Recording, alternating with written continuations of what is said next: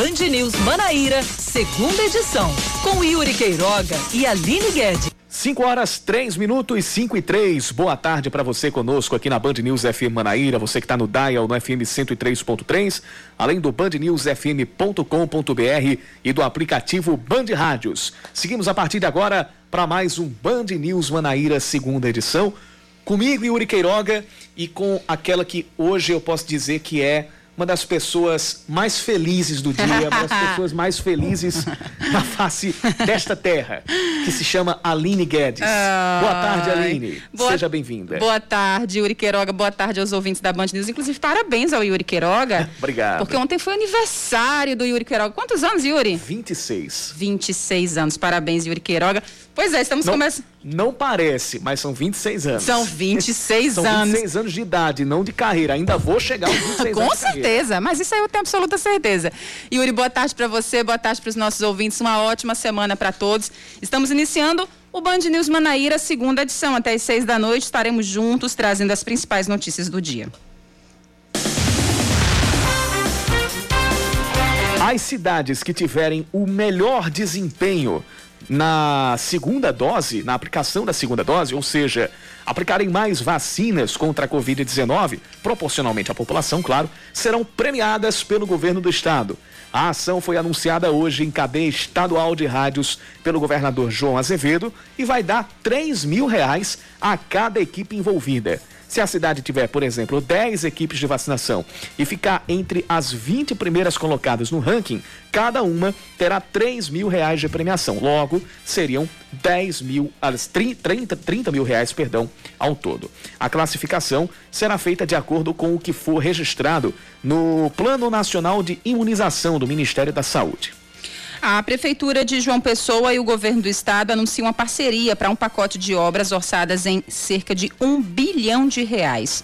Entre as obras do programa chamado Agora Tem Trabalho estão a construção de duas novas UPAs, um hospital específico para o tratamento de doenças raras, um hospital veterinário, calçamento de 500 ruas e o asfaltamento de outras 150. Também serão construídos 3.600 apartamentos, além da urbanização das praias do Sol e da Penha e reformas de escolas. Além Além da parceria com o Estado, os recursos virão do município, do governo federal e de emendas parlamentares. O ex-prefeito de Campina Grande, Romero Rodrigues, segue sendo o nome mais cotado para concorrer ao governo do Estado pela oposição em 2022. A declaração é do deputado estadual Valber Virgulino, do Patriota, que participou de uma reunião hoje com Romero e outros representantes do bloco. Ainda segundo Valber, o deputado federal Bruno, Pedro Cunha Lima, perdão, Bruno é o prefeito de Campina Grande atual. Pedro Cunha Lima, deputado federal do PSDB, também pode pode ser citado como um pré-candidato. Segundo Romero, é importante que a oposição se defina o quanto antes para não cair no mesmo erro das eleições de 2018. Deve ser enterrado amanhã o corpo do cantor e compositor João Gonçalves. Ele tinha 85 anos e morreu após sofrer um infarto enquanto dormia nesta madrugada em Campina Grande. João foi autor de vários sucessos em parceria com Genival Lacerda, que morreu em janeiro deste ano, vítima de complicações da Covid-19. Entre eles estão Severina Chique Chique, Galeguinho do Zóia Azul, Mátio Véio e Burrico da Gabriela. Além de Genival, João também teve músicas cantadas por Elba Ramalho e Dominguinhos. A Prefeitura de Campina Grande decretou luto de três dias na cidade. Genival Lacerda deve estar recebendo o João Gonçalves essa hora. Verdade. E os dois devem estar fazendo um foco. Muita munganga. Ah, deve estar tendo muita munganga no céu. Ainda mais um período de São João, hein? É São, João, São João lá por cima, esse ano, com, Genival Lacerda e João Gonçalves. Pense. É verdade. Lá em cima, né? O São João, mas aqui a gente sente muita falta, né, Ivo? Exatamente. Nove em cada dez dos brasileiros que foram ao mercado ou supermercado nos últimos 30 dias avaliam que os produtos estão mais caros no Brasil. Na verdade, isso é uma percepção que é praticamente chover no molhado. Para 65,8%, segundo o Instituto Paraná Pesquisas, os preços aumentaram muito no período. Outros 27,1% dizem que simplesmente aumentaram. Ainda de acordo com o levantamento, 4,6% afirmam que não houve aumento e 1,4% ainda afirmam que os preços caíram. Quero saber onde. 3,1% não opinaram sobre o assunto. Sobre os preços dos remédios, 43% dizem que aumentaram muito, 34,6% dizem que aumentaram e 18% permaneceram iguais. Para 1,4%, houve queda e também 3,1% não opinaram. O Botafogo se reapresenta na maravilha do contorno e corre para esvaziar o departamento médico e ter mais opções para enfrentar o Altos nesta quinta, quinta? Não, nesta sexta, né? Pela quinta rodada da Série C. Na partida do último sábado contra o Floresta, que terminou empatada por 0 a 0 o técnico Gerson Guzmão teve uma lista grande de desfalques. Não jogaram o goleiro Felipe, os volantes Pablo, Rogério e Bruno Menezes e o meia Clayton. Durante a partida, ele ainda precisou tirar o volante Amaral na metade do primeiro tempo. Botafogo e Altos se enfrentam nesta sexta-feira no estádio Almeidão com transmissão da Band News FM Manaíra a partir das 8 da noite. 5 da tarde, 9 minutos, confirmando 5 e 9. Hora de mais um Band News Manaíra, segunda edição. Vamos juntos até às 6. E você participa conosco, mandando sua mensagem para o nosso WhatsApp. 991 11 9207. 991 11 9207.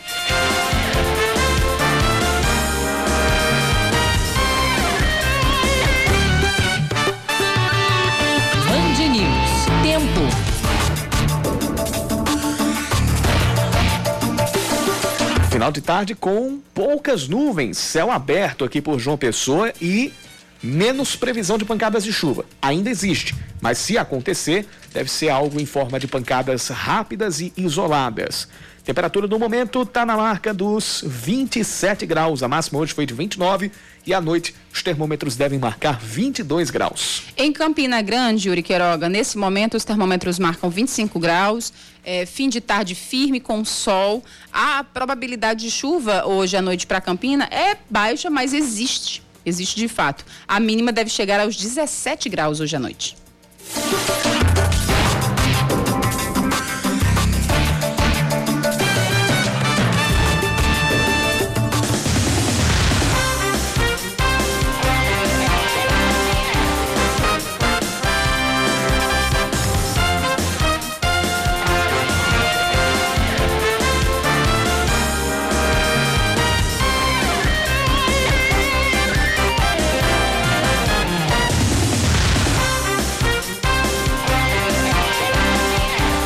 Horas 11 minutos, a gente tem aqui já participações no nosso WhatsApp, no 991 11 9207. Quem está participando conosco é a ouvinte Andressa. Ela, ela inclusive aqui manda, manda mensagem é, perguntando se a gente tem informações da Secretaria de Saúde sobre uma possível é, xepa da vacina contra a Covid-19, dizendo que em algumas cidades há divulgação, porém. Uh, não se fala aqui em João Pessoa sobre isso. A gente vai buscar informações se há realmente essa, essa, essa ação aqui pela cidade. E havendo essa resposta, a gente já traz para você, Andressa, e para outros ouvintes que com toda certeza vão uh, ou estão interessados nessa, nessa informação. Nosso WhatsApp é o 991 11 9207 991 11 9207. Participe, mande a sua mensagem para cá. Pacote de obras é anunciado pela Prefeitura de João Pessoa junto com o governo do estado. O pacote chamado Agora Tem Trabalho, que além dos programas de infraestrutura, pode gerar 70 mil empregos durante a execução dessas obras. O orçamento para todos, para todo esse programa, de acordo com o prefeito Cícero Lucena, está na casa de um bilhão de reais. Em, entre as ações está a construção de um hospital específico para o tratamento de doenças raras. A gente vai ouvir aqui a palavra do, do, do prefeito compreendendo centro de reabilitação, centro de doenças raras e a unidade hospitalar, para atender toda a população de João Pessoa que precise desse tipo de serviço médico hospitalar e de recuperação. O recurso é uma parceria com o governo federal. Já estamos iniciando com a parte da prefeitura a construção e esperamos firmar o início no parte do governo, sim que nos for repassado o recurso para assim fazermos a rede de PSFs, os postos de saúde da família, e de UPAs na capital vai aumentar, o que já deve cobrir toda a demanda de pacientes na cidade. Isso também está incluso no programa cobrir 100% geograficamente a cidade com seis UPAs. Hoje temos quatro, vamos para seis. Da mesma forma, vamos construir as unidades básicas de saúde para que a gente possa também acabar com o que se chama nessa área de área descoberta para 100% de atendimento de PSF. Na área de educação estão previstas ou está prevista a implantação de seis novas escolas e a reforma e ampliação de outras 32 unidades de ensino garantir vaga na escola para todas as crianças do município de João Pessoa. Para isso, nós conseguimos aumentar em cerca de 12 mil alunos. Obviamente que precisávamos ampliar os espaços físicos. Umas que estavam em andamento, paralisadas, que as construtoras não queriam dar continuidade, nós tivemos que fazer o distrato de muitos desses contratos, fazer uma nova licitação e graças a Deus já em vários lotes vamos começar a dar ordem de serviço já essa semana e na próxima semana. Cerca de 47 milhões de reais na aplicação da reforma dessas escolas. Bem como vamos construir seis novas escolas, cada uma de 800 alunos, para que elas possam é, ofertar tudo aquilo que os nossos alunos precisam. Cícero ainda destacou a parceria com o governo do estado para a construção do Parque Jardim Três Ruas. Pelo nome, deve ficar ali no bairro dos Bancários. E além da equalização das ruas, seu melhor fluxo, com a urbanização, com árvores, com um parque, nós estaremos coroando esse projeto com uma parceria com o governo do estado, que vai juntos com a gente fazer ah, o viaduto ou uma ponte que liga as três ruas à cidade universitária, ajudando na mobilidade da Sérgio Guerra dos bancários. Outros recursos vieram de parcerias. E para a instalação do binário do Unip foi necessário o envio de emendas parlamentares. Eu gostaria de aqui chamar a atenção que considero muito importante no modelo de gestão que nós, se Deus quiser, vamos praticar e vamos avançar. Aqui é um gesto da bancada federal, parte da bancada federal, e sob a coordenação do deputado Efraim, colocou emendas de praticamente 20 milhões. Alguns parlamentares colocaram essas emendas de 20 milhões para que a gente faça um túnel aqui na frente da prefeitura, atravessando a Hilton Souto Maior, e também vamos fazer a requalificação de toda Hilton Souto Maior. O gestor ainda revelou o calçamento de 500 ruas após um levantamento que mostrou que muitas classificadas como pavimentadas, na verdade, não estavam com o calçamento as que são asfaltadas, as que são pavimentadas em paralelepípedo, bloquete e as que estão ainda em terra. Esse levantamento nos permitiu algo em torno de 5 mil ruas, parte delas ruas inteiras, mas nesse momento estamos lançando 500 ruas a um custo de 160 milhões de reais, que é recurso que já temos na Prefeitura de João Pessoa. Estamos no contrato com a Caixa Econômica de 100 milhões também para esse ano, para que exatamente a nossa demanda possa ser concluída e já iniciando os projetos para que a gente possa fazer juntos o mais rápido possível essas 500 ruas na cidade de João Pessoa. Segundo o prefeito, este deve ser o maior programa de obras da história da cidade.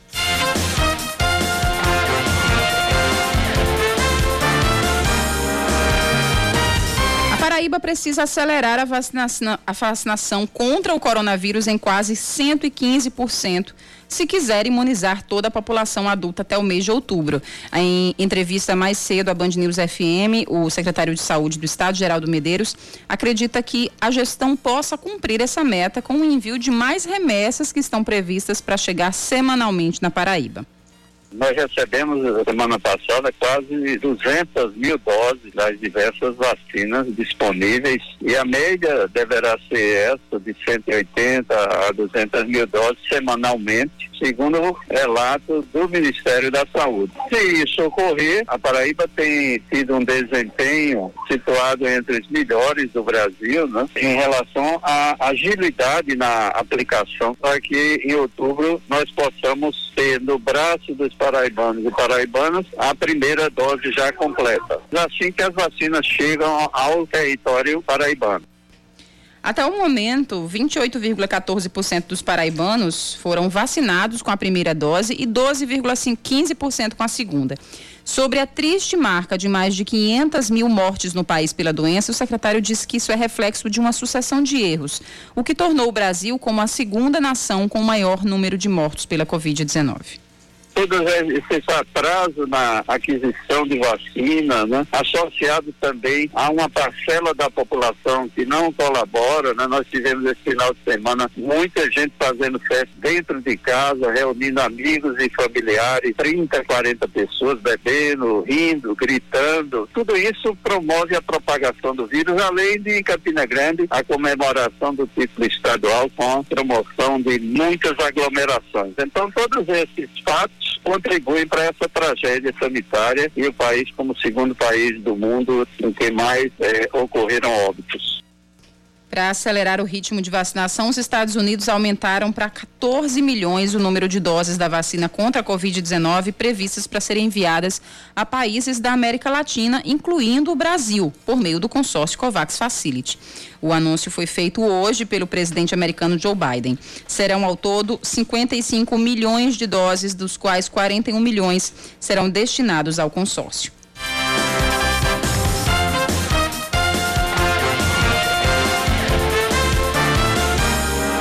Hoje foi anunciado pelo governo do estado um, uma espécie, foi anunciada, na verdade, uma espécie de estímulo que pode gerar uma competição do bem. Como forma de acelerar e incentivar a vacinação contra o coronavírus no estado, o governador João Azevedo anunciou um prêmio de 3 mil reais para as equipes de saúde dos 20 municípios que mais imunizarem durante cada mês.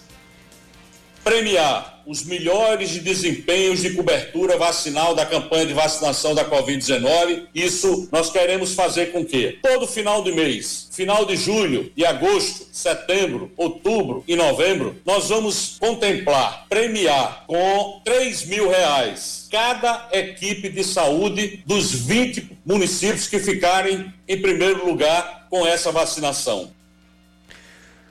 O indicador definido será a aplicação da segunda dose registrada no Programa Nacional de Imunização.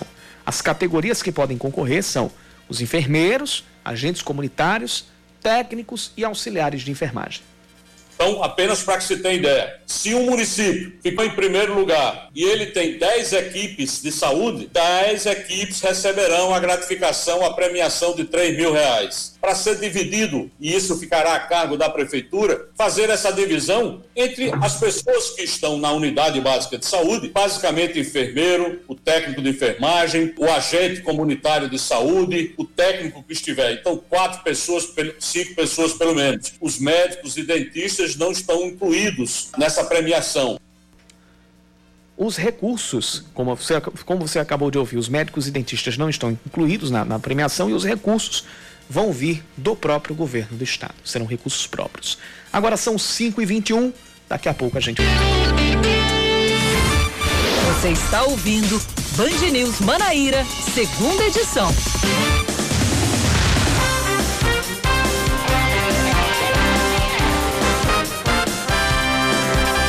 Estamos de volta às 5 da tarde, 23 minutos. O ministro da Saúde diz que toda a população adulta estará vacinada com ao menos uma dose contra o coronavírus até o fim de setembro e totalmente imunizada até o fim do ano. Marcelo Queiroga participou hoje de uma audiência na Comissão Especial da Covid-19 no Senado e afirmou que o governo federal está negociando com Pfizer e Moderna a entrega de lotes de reforço no ano que vem. O ministro admitiu que o país testou pouco para tentar frear a disseminação do vírus e se comprometeu a ampliar o programa com 20 milhões de brasileiros examinados todos os meses.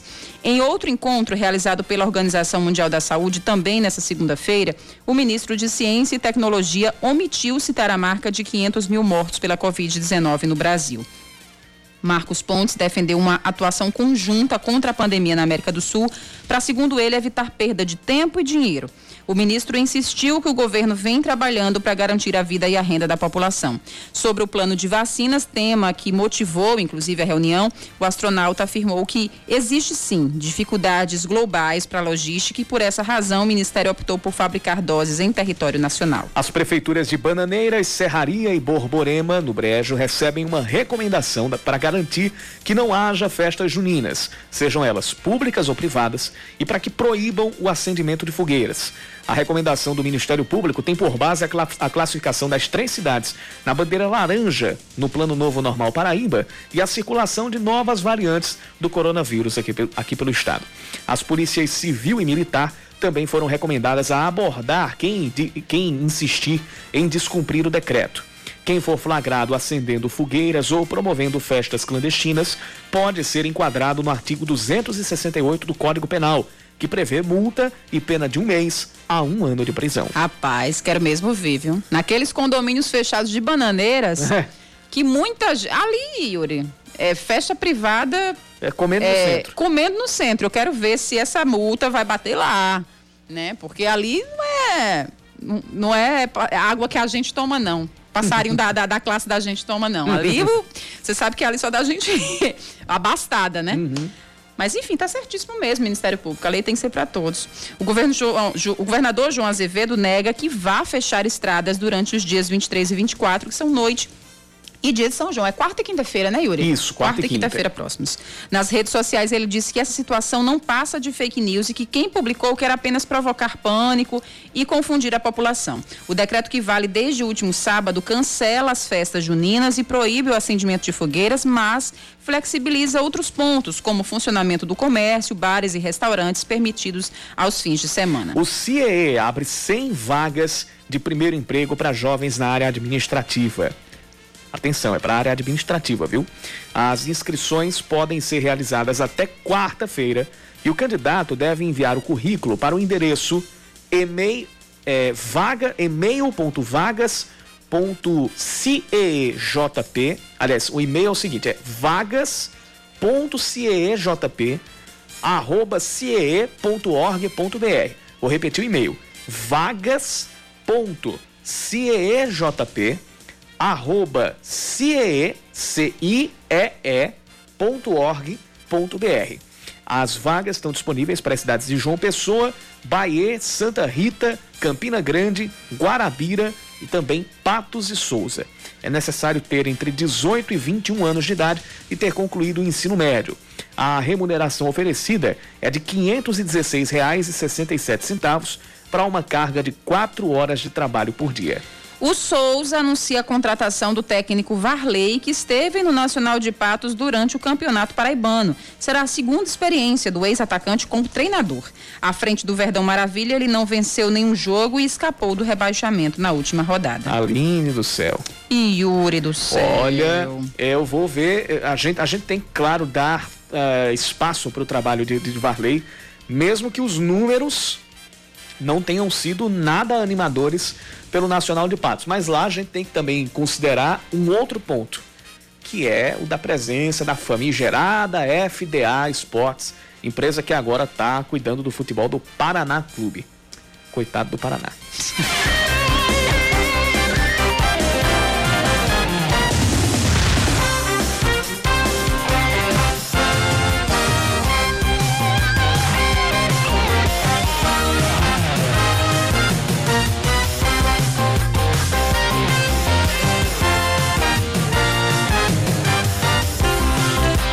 são 5 e 28 O Brasil atingiu neste fim de semana mais de 500 mil vítimas da Covid-19. Mais de 500 mil mortos. E uma situação que não tem perspectiva de alívio, infelizmente, até agora. Pelo menos é o que alertam especialistas ouvidos pela, pela Band News FM na reportagem de Ellen Brown, que a gente ouve a partir de agora.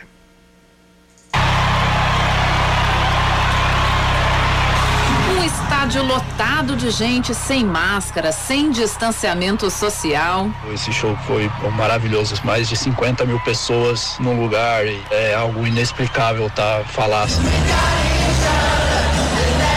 Matheus Luz estava lá em Auckland, Nova Zelândia, no mês de abril, quando este evento marcava um novo momento da pandemia no país. Assim como ele, outro brasileiro que vive na Nova Zelândia lida constantemente com o estranhamento dos amigos e familiares. Rafael Pisoni. A gente fala com muitos amigos nossos que, que moram no Brasil, quando vê fotos nossas sem máscara, em cafeteria, restaurante ou algum lugar que tenha bastante gente, assim, o pessoal fica meio que apavorado.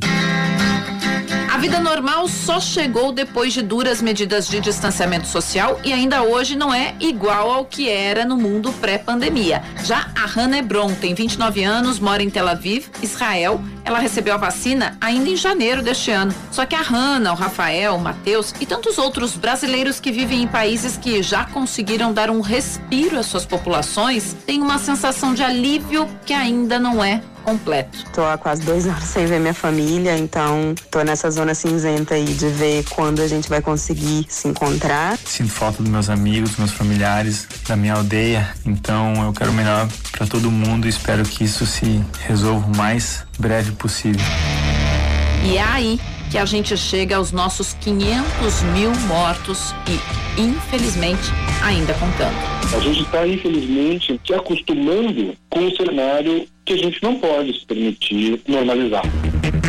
Esse é o coordenador do Infogripe da Fiocruz, Marcelo Gomes. Pesquisador em saúde pública, o Marcelo avalia que o cenário brasileiro não é de otimismo. Isto porque a transmissibilidade da Covid-19 ainda é muito alta no país. Para o médico do Centro de Pesquisa Clínica e Epidemiológica do Hospital Universitário da USP, Márcio Sommer Bittencourt, é importante a gente pontuar aqui que o Brasil é um país com realidades distintas, mas podemos ter, nas próximas semanas, cenários nada otimistas. Rio Grande do Sul, o Paraná, o Mato Grosso do Sul, São Paulo, Brasília também, a gente começa a ver uma reversão de tendência e um aumento no, no número de casos. Professor de Fisiopatologia da Unesp, Vitor Ingrácia Valente, lembra ainda outro número que nos leva a pensar em um cenário de repique da segunda onda da pandemia, a taxa de positividade nos testes de Covid-19. A Organização Mundial da Saúde preconiza uma taxa ideal de 5%. Hoje, porém, a média de positividade dos testes no Brasil está em torno de 30%. Quanto maior a porcentagem de pessoas com Covid, quando fazem o teste, maior é a chance da situação piorar. Mas e a vacinação? Professor de epidemiologia da UFRJ, o médico Guilherme Werneck, explica que para chegarmos a uma situação de maior controle da transmissibilidade, precisaríamos vacinar 90% dos brasileiros com mais de 18 anos. No entanto, a agilidade na aplicação da segunda dose caiu no último mês. E se não chegarem mais vacinas e o ritmo não acelerar substancialmente, nós não conseguiremos aplicar sequer a primeira dose em todos até o final deste ano. Você vai tendo que dividir, digamos, aquela sua produtividade diária entre primeiras e segundas doses. Então, a velocidade de primeira dose, ela tende a, a ter mais dificuldade de crescer rápido. Né? E, ao mesmo tempo, você também está chegando em umas populações que são um pouco mais resistentes à vacina, que percebem menos o risco. No cenário atual, só atingiríamos 90% do público elegível vacinado no Brasil em 2022. E eu tô falando aqui de primeira dose, tá? Mesmo lenta, a vacinação já deve começar a apresentar impactos na redução da mortalidade por Covid-19. Mas aí, o Márcio Sommer Bittencourt faz outro alerta. Cada vez mais quem está morrendo agora é o jovem sem comorbidade. Então, o número de óbitos cai, mas o número de anos de vida perdidos, o número de vida produtiva, o, o número de pessoas que produz, que a gente está perdendo é maior. Então, o que a gente pode fazer? Neste ponto, essa reportagem soa como um déjà vu. Assegurar a vacina, incentivar o uso de, de máscara adequada.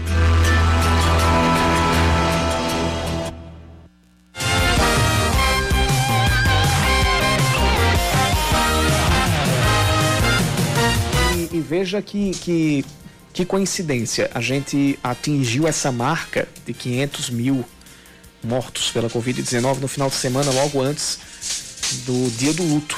Hoje, dia 21 de junho, é, é falado, no, é lembrado, na verdade, o dia, o dia nacional do luto.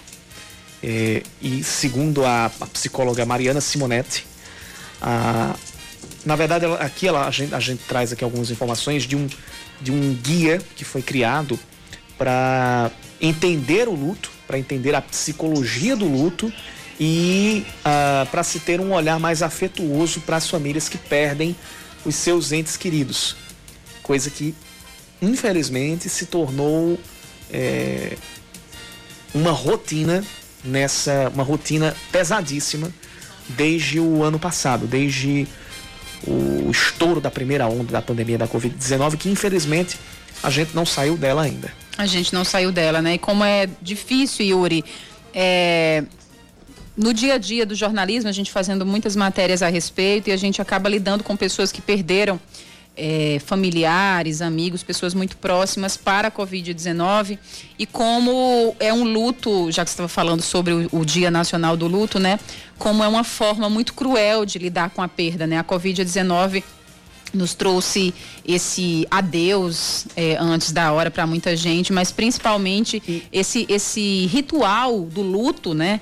É, se transformou em algo muito cruel, né? Esse a... processo é muito difícil para a família de você dizer adeus sem de fato dizer adeus, sem se poder se despedir. Exatamente, porque pior do que a gente, que aí a gente pode citar os casos de pessoas que perderam três, quatro, cinco parentes, uma família inteira num intervalo curtíssimo de Sim. tempo, é, a não a, a, a, dificuldade que se tem, a dificuldade não, a não possibilidade de nem você olhar para aquela pessoa pela última vez e, e, e, e se despedir, que é o que está acontecendo no caso das pessoas que morrem pela Covid-19, porque nem pode haver o funeral e, e o enterro tem que acontecer de maneira imediata. Isso. Ainda, ainda tem ainda tem este complicador, ainda tem esse fator que torna a situação ainda mais sofrida, ainda mais cruel. É, e sobre esse assunto, sobre o Dia Nacional do Luto e também ah, sobre isto associado à pandemia da, da Covid-19, a gente fala a partir de agora com a psicóloga do App Vida aqui em João Pessoa, Michele Costa. Michele Costa está conosco aqui por telefone e já conversa com a gente a partir de agora. Michele Costa, seja bem-vinda ao Band News Manaíra, segunda edição. Boa tarde para você. Boa tarde, muito obrigada pela receptividade. Boa tarde a todos que nos escutam. Bom, é, a gente, como estava comentando aqui com a Aline, uh, entrou em algo que, que antes da pandemia a gente poderia, a gente poderia dizer que é algo que é, é, ultrapassa os limites, não, não é rotina, é algo fora do normal. Mas, infelizmente, desde o início da pandemia, a gente lidar com a perda de entes queridos se tornou praticamente uma, uma, uma, uma rotina. Eu queria que, que, que você falasse a respeito desse ponto da, do luto relacionado à pandemia da Covid-19, se a gente pode, poderia precisar de uma. De um, de, um, de um estudo ou desenvolver algo, um conjunto de, de, de, de ideias específico para este período de pandemia, onde a gente tem o luto da nossa de, de, de entes queridos que, que, que, a gente perde e o luto coletivo, com o que acontece uh, no mundo que, que, que nos cerca. Bem, com relação à questão do luto, principalmente dessa questão da, da, perda, então é cultural. A nossa cultura ela tem o hábito de quando perdemos um ente querido ou algum, algum de nós, algum de nós que fica próximos a nós, na verdade, amigos, parentes, conhecidos, de velarmos e enterrarmos. E muitas vezes essa questão do enterro é que faz a conexão de que a morte realmente aconteceu. E tirar esse direito de quem já traz isso na cultura é como se tivesse cortando mesmo a condição do emocional, mas de uma outra forma. É como se o vínculo que nós estabelecemos com essa pessoa, ele não pudesse ser é, oficializado, digamos assim, o luto quebrado. A condição do emocional de trabalhar esse, esse adeus, de dar o adeus a essas pessoas que nós amamos, os nossos entes queridos, que é essa última homenagem que geralmente dizem, né? Vamos prestar a última homenagem ao nosso ente querido, ela nos foi tirada. Então fica muito mais complicado, por isso que o Covid ela, ela é uma doença tão cruel nem o direito de velarmos ou nos despedirmos ou darmos o último, o último adeus a quem nós amamos é, nos é dado. isso é retirado. E cabe sim, cabe sim estudos, cabe sim suporte, porque isso agora faz parte de uma realidade nossa, que é uma realidade atual, que de um ano para cá é, estamos lidando diretamente com isso. Doutora, às vezes é, para as outras pessoas, né, que não tenham passado, não tenham passado por essa situação diretamente do luto, mas logicamente nessa situação de pandemia com tantos mortos, todo mundo conhece alguém que perdeu alguém especial para a Covid. A gente não sabe como lidar. Às vezes, com essa despedida sem despedida, a gente tem medo de falar, tem receio eh, de falar sobre o processo do luto, falar sobre o ente querido que se foi. Como é que as pessoas ao redor elas podem se portar nessa nova perspectiva, né, do luto? Bom, eu costumo dizer que o, só quem sabe a dor do Covid, da perda que o Covid traz, da sequela que o Covid deixa, é quem passa por esse evento. Então, o ano passado era sempre, ah, eu ouvi falar de alguém. E esse ano é como se o Covid tivesse adentrado as nossas casas.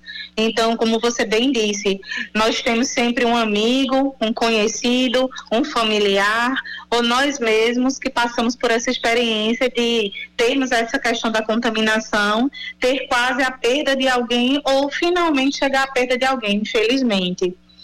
E aí, diante disso, a, quem está ao redor, o que eu sempre recomendo é que acolha esse outro, acolha essa dor. Porque chega a ser é, algo irreparável de você ter que lidar com essa perda e você não conseguir elaborar essa perda. Veja bem, você deixou o seu, o seu ente querido no hospital e te disseram que ele morreu. E aí você nem vê corpo, não tem reconhecimento, você não pode chegar perto, você não vela. Se você vai ao enterro, você tem que estar numa distância enorme, às vezes você nem vê quando o caixão desce. É como se é, psiquicamente, emocionalmente, esse vínculo ele não foi quebrado. É como se ele ainda estivesse vivo no hospital se recuperando. Então, o ideal é que quem está perto acolha essa dor e vá trazendo a consciência, essa perda para o outro, tentando explicar o processo que aconteceu, que é tão duro e tão difícil de aceitar. Com certeza, doutora. O que é que os profissionais eles orientam para esse processo, né? Que, como a senhora bem falou, só sabe quem passa, né? É uma situação muito nova e muito cruel. É, a terapia, a religião, a fé, é, que pontos, né, que alternativas elas podem ajudar nesse caminho? Eu acredito que tudo que converge para o bem, para deixar o ser humano forte, edificado, ele é louvável, ele é válido. É, vimos também um crescente aumento do número de pessoas nos consultórios da psicologia, atrás do, do suporte mesmo do psicólogo, da condição terapêutica para superar um pós-Covid ou uma perda causada pelo Covid. Então, tentar buscar o processo da terapia, tentar é, buscar o equilíbrio emocional, a religiosidade para quem tem, independente do credo, ou mesmo as pessoas que, que são agnósticas, que busquem a condição de um pensamento positivo, de equilíbrio é, interior das suas emoções, trazendo sempre bons pensamentos, para que essa dor dessa perda ela possa ser compreendida da melhor forma possível e que a gente que fica também possa é, ter esse equilíbrio emocional. Porque, vejamos, é muito complicado uma pessoa, como eu falei, que deu entrada no hospital apenas com uma dificuldade respiratória, em menos de 24 horas vir a óbito. Então, quem fica, o processo de entendimento disso é muito difícil, porque a pessoa chegou falando, com dificuldades, mas chegou falando, chegou caminhando e, no entanto, não saiu de lá. Então, buscar a condição terapêutica, para mim, é a melhor, o melhor remédio. Doutora, quando é que as pessoas que fazem parte dessa rede de apoio, as pessoas ao redor, elas podem é, ligar aquela luzinha amarela de perigo de que a pessoa que está passando por o luto está passando por um luto complicado, aquele luto com tristeza, raiva, ansiedade, com alguns episódios depressivos, com perda de autoestima. É, quais são é, os pontos que podem chamar atenção e como é que a pessoa também pode ajudar nesse sentido?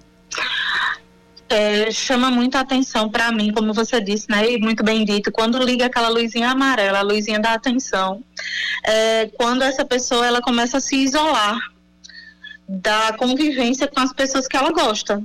Por exemplo, dentro do seio familiar, essa pessoa ela não quer mais ter o contato com nenhuma outra. Fica um, um breve período, sai, passa mais tempo sozinha, é, apresenta dificuldades para dormir, para comer, mas o isolamento da convivência do, com outras pessoas é um fator que chama muita atenção. Então, merece cuidado, atenção, sim.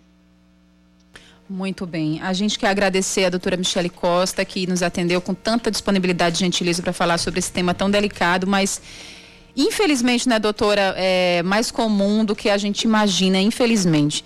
Doutora, grande abraço. Muito obrigada a oportunidade e um abraço grande a todos. Obrigado. A gente conversou com, o, com a psicóloga do Apvida aqui em, aqui em João Pessoa, a Michele Costa. Faltam 15 para 6, a gente volta já.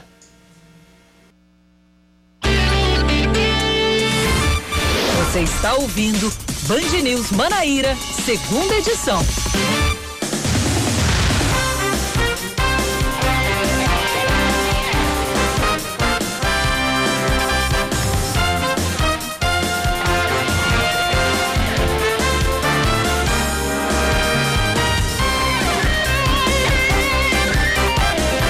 5 e 48 seguimos juntos aqui na Band News FM Manaíra. A Prefeitura de João Pessoa continua esperando a chegada de novas doses das vacinas contra a Covid-19 e, por isso, vai permanecer aplicando somente a segunda dose nesta terça-feira. A segunda dose para quem tomou, para quem completou os 90 dias do ciclo da AstraZeneca, vai acontecer em pontos instalados em ginásios aqui da capital de acordo com os distritos sanitários.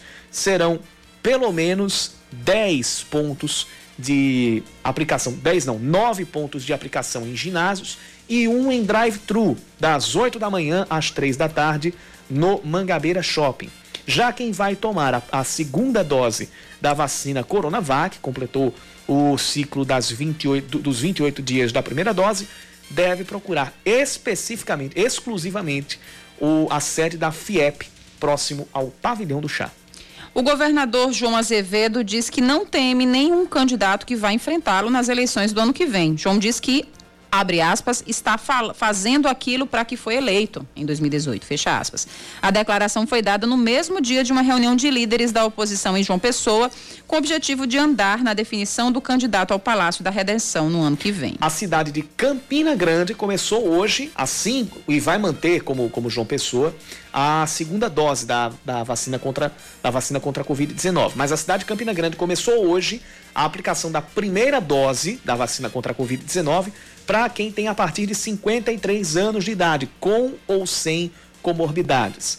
Para ter acesso à vacinação, é obrigatório fazer o agendamento prévio pelo site vacinação, sem cedilha e sem o tio, ponto campinagrande.pb.gov.br vacinação.campinagrande.pb.gov.br Hoje também continuou o ciclo ah, no caso, continuou a aplicação da segunda dose para quem completou o ciclo de 28 dias da Coronavac e de 90 dias da AstraZeneca. Começam as inscrições para cursos técnicos subsequentes oferecidos pelo IFPB em vários campi da instituição. Ao todo, são 1.215 vagas. O edital está disponível no site estudante.ifpb.edu.br. estudante.ifpb.edu.br.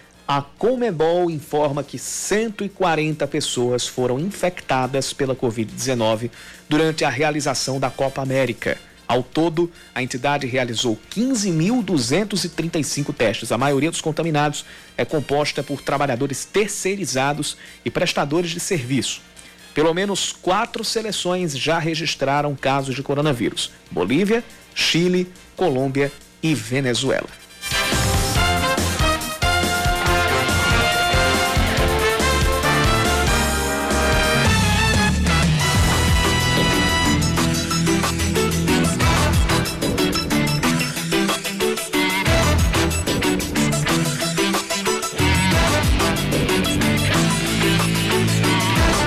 Para hoje, o estado registrou mais 2.114 novos casos da Covid-19 e 21 mortes por causa da doença. Neste momento, nós temos 851 pacientes internados nas unidades de referência no atendimento à Covid-19, sendo 51 internados nas últimas 24 horas. Ocupação de leitos está em 63% aqui em João Pessoa, na região metropolitana de João Pessoa, 73% em Campina Grande e ainda está em 88% lá no sertão do estado. Isso em relação a leitos de UTI adultos. Hoje nós temos uh, ah, 378.064 casos confirmados desde o início da pandemia e 8.411 mortes por causa da doença. Além das 21, das 21 mortes acontecidas nas últimas 24 horas, a gente também teve outras nove mortes que foram entre os dias 13 e 20 de junho e que foram ah, atestadas nesse último boletim. Além disso, a gente teve 468 pacientes que se recuperaram da Covid-19. Portanto, o número de pacientes curados já se aproxima dos 250 mil em toda a Paraíba.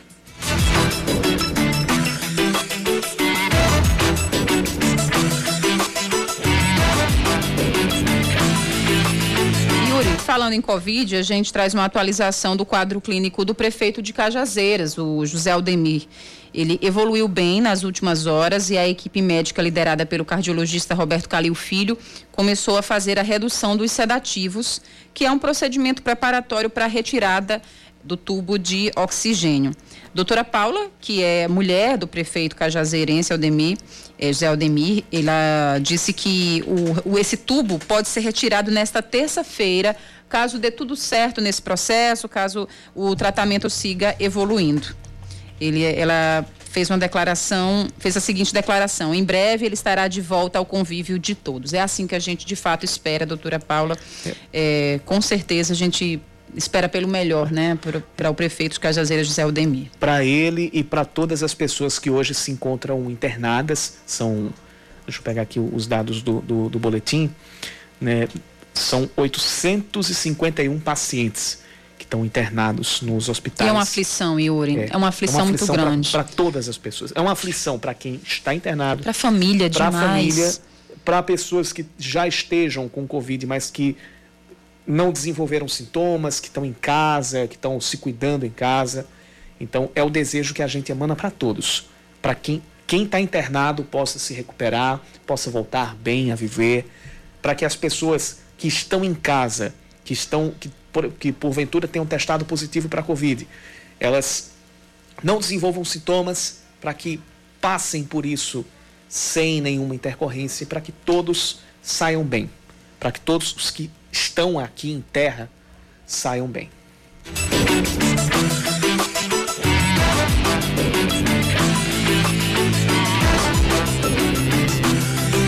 Hoje é 21 de junho. 21 de junho marca o início do inverno. Não o inverno que a gente conhece no sertão, que é a quadra chuvosa, mas o inverno como estação mesmo. Previsão de chuvas normais ou acima da média nas regiões do Agreste, do Brejo e atenção, aqui no litoral também podemos ter chuvas dentro ou acima da média histórica. Informações chegando com Leandro Oliveira.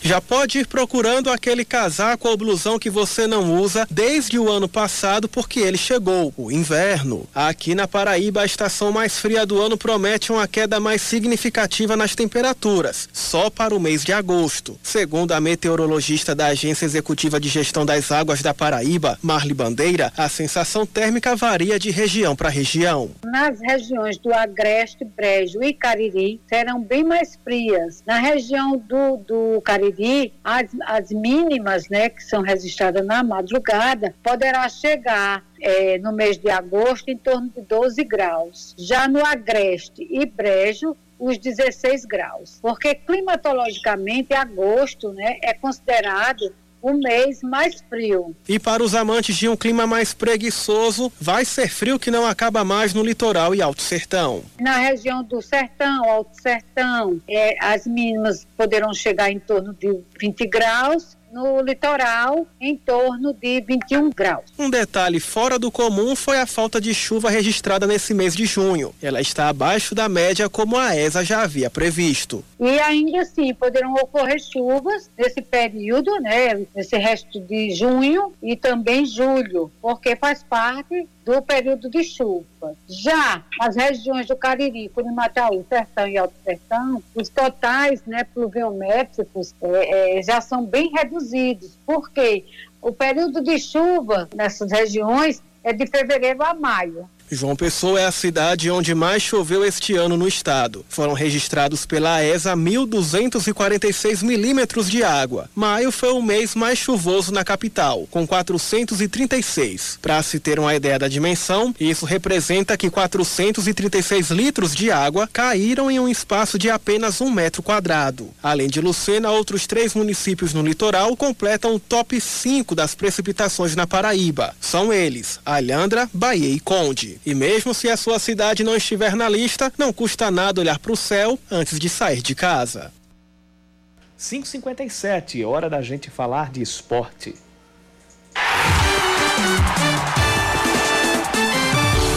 Esportes com Yuri Queiroga.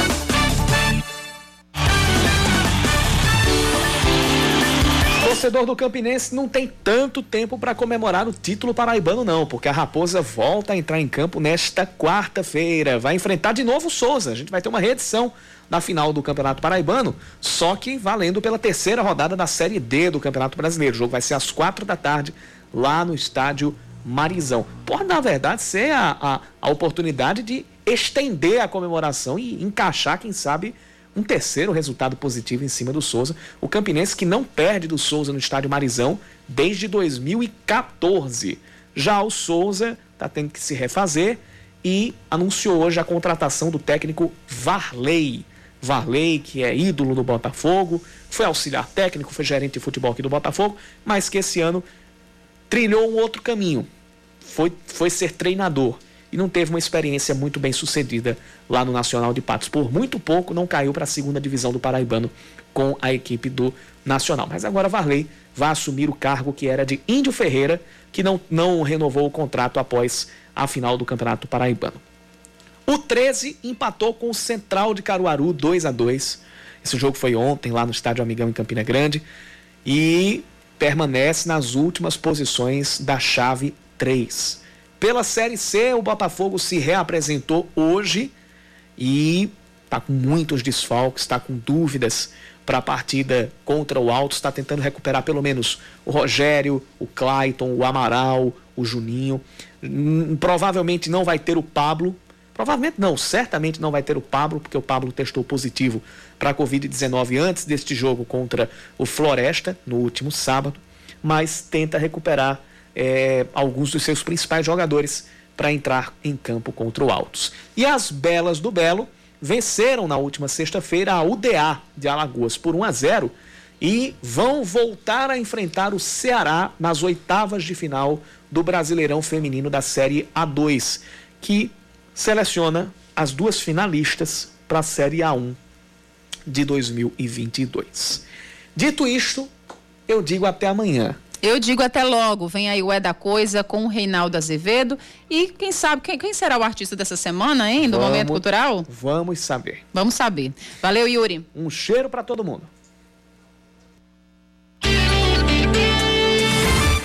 Você ouviu Band News Manaíra, segunda edição.